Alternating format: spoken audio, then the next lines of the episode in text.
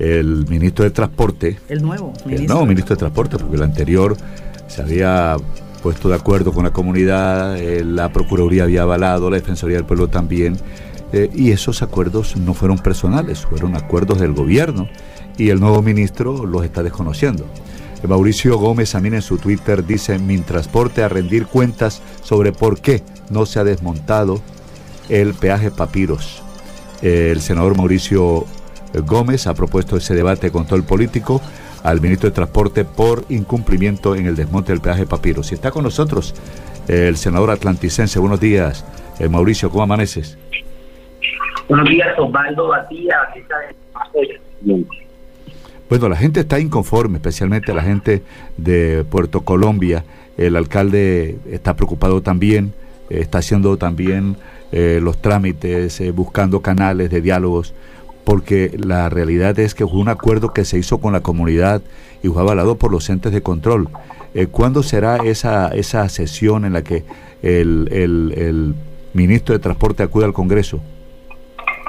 Bueno, el martes a primera hora en la Comisión Tercera de Senado está citada un debate eh, respaldado por unanimidad por todos los partidos políticos que tienen asiento en la Comisión Tercera estará presente el ministro William Camargo y el presidente de la ARI, por supuesto, que tendrá que responder el ministro ante el Congreso de la República por sus señalamientos irresponsables. Porque él como ministro puede pensar lo que quiera, puede tener la opinión que quiera sobre el traje papiros, pero el Estado colombiano toma una decisión en cabeza del gobierno nacional, del gobierno del presidente Petro, eh, en presencia de la, de la Procuraduría de eh, la gobernación del Atlántico y lo más importante, en presencia de la ciudadanía de Puerto Colombia y del Departamento del Atlántico con sus delegados.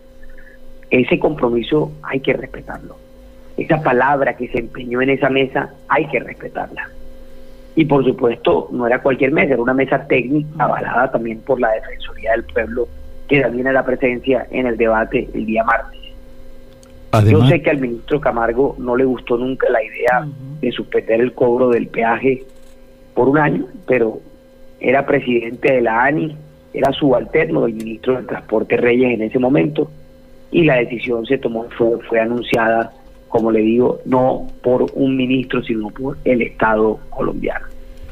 Senador, por ejemplo, el, el ministro, em, el actual ministro habla de la imposibilidad de dejar de, de pagar peajes, que no es posible, que esto atenta contra todo el tema de que se han hecho acuerdos para la mejora de las vías. ¿Cuál es el argumento que se le va a decir al ministro en esta audiencia que va, va a tener con él el próximo martes? ¿Cuál es la justificación que se le va a decir al ministro? Vuelvo y le digo, esta es la opinión personal del doctor Camargo no es lo no son los resultados de una mesa técnica de trabajo de muchas semanas. Que vuelvo y le digo, eh, aquí se estudió técnicamente el tema. Aquí se le dijo a la ciudadanía que se iba a retirar el peaje eh, o el cobro del peaje porque se compensaba al concesionario con dos peajes mm. que estaban muy cerca eh, de esa caseta. Entonces, aquí todo está dicho. Lo vamos a decir el martes técnicamente con números se comprobó que el cobro del peaje no era necesario. Se comprobó que esto es una injusticia que vienen sufriendo los padres de familia, los empresarios del, del transporte, que vienen sufriendo eh, los ciudadanos en general eh, cuando un peaje de, de una caseta que está a otra caseta solo a 10 minutos, o sea, la distancia de, de esos dos peajes en el departamento del Atlántico no ocurre en el país, en ningún otro departamento, en ninguna otra ciudad, pero tampoco en ninguna parte del mundo.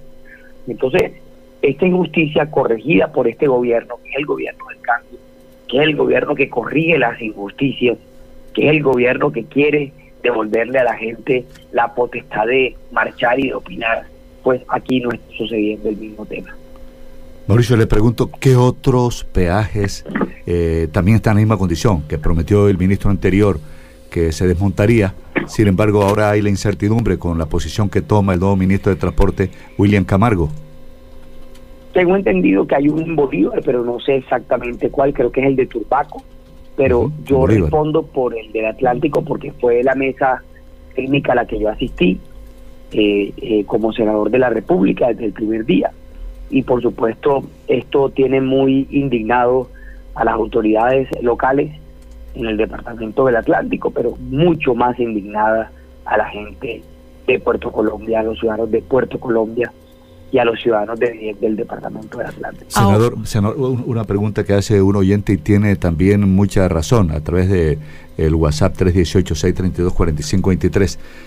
El concesionario, esa autopista Barranquilla-Cartagena, eh, está erosionada desde el invierno anterior, nada que se repara, sigue exactamente igual, eh, la vía se colapsa en esas zonas y, y no se ve que se le mete la mano tampoco.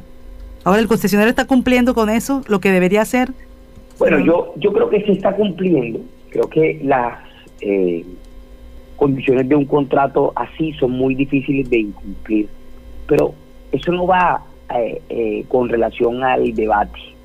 Porque independiente que el concesionario cumpla, el Estado colombiano hizo unos acuerdos en una mesa técnica, vigilada por la Procuraduría y por la Defensoría del Pueblo. El relator de la mesa técnica era el defensor regional. Eh, y por supuesto nosotros tenemos que hacer valer la palabra del Estado colombiano en esa mesa. Y por eso es el debate. Las otras eh, argumentos se pueden discutir, se pueden llegar a acuerdos y se pueden llegar a puntos medios. Pero el incumplimiento de la palabra del Estado colombiano, del gobierno nacional, con un departamento y con sus autoridades con sus, y con sus ciudadanos, es muy grave. Bueno, entonces eh, el martes hay que estar atentos todos esos detalles. ¿A, qué, hora, senador? 9 de la mañana. 9 de la mañana. Y está toda la bancada. Toda la bancada, todos los partidos y por supuesto todos los medios. Y nos va a acompañar también la Procuraduría, la Defensoría, la Gobernadora. Eh, y esperamos contar con todos ustedes. Óigame, senador, antes de terminar, el tema de los panamericanos. Sigue avanzando todo esto, pero realmente no están los recursos. ¿Qué piensa usted? ¿Qué cree? ¿Qué va a pasar? Bueno, hay parte de los recursos quedaron incluidos en el plan de desarrollo y como todo proyecto grande, no los recursos nunca están eh, eh, puestos completos desde el primer día.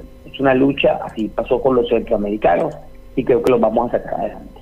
Sí, se habla que a finales de mayo eh, el, presidente, Petro va a decidir sobre los panamericanos, pero la ministra de Deportes, Satiri Rodríguez, creo que habló con ustedes en el Congreso, dijo que se requieren 400 millones de dólares y que el gobierno está abierto para acordar la financiación. Entonces yo creo que eh, hay, hay buenas maneras, eh, hay una vía expedita, están los canales como para que estemos optimistas de que se puedan desarrollar en Barranquilla estos Juegos Panamericanos.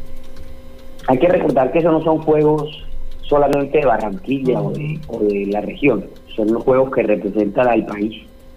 Eh, y por supuesto es un esfuerzo nacional, y es un esfuerzo que eh, también trae muchas cosas buenas para eh, Colombia y yo creo que el presidente Petro entiende eso y su ministra también y creo que lo van a respetar. Bueno, senador Mauricio Gómez, muchas gracias por atendernos bien temprano cuando son las 6, 9 minutos. Que tenga un excelente día. Un abrazo y feliz día para todos.